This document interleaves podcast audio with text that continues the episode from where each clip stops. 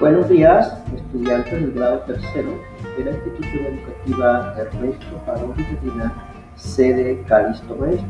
Sean todos bienvenidos a nuestra clase.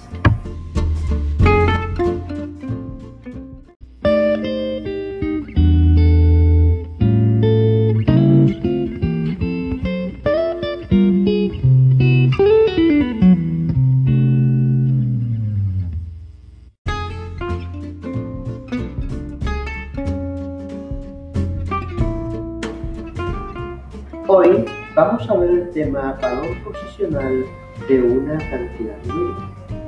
Y ellos son de derecha a izquierda, unidad, decena, centena, unidad de mil, decena de mil, centena de mil y unidad de mil.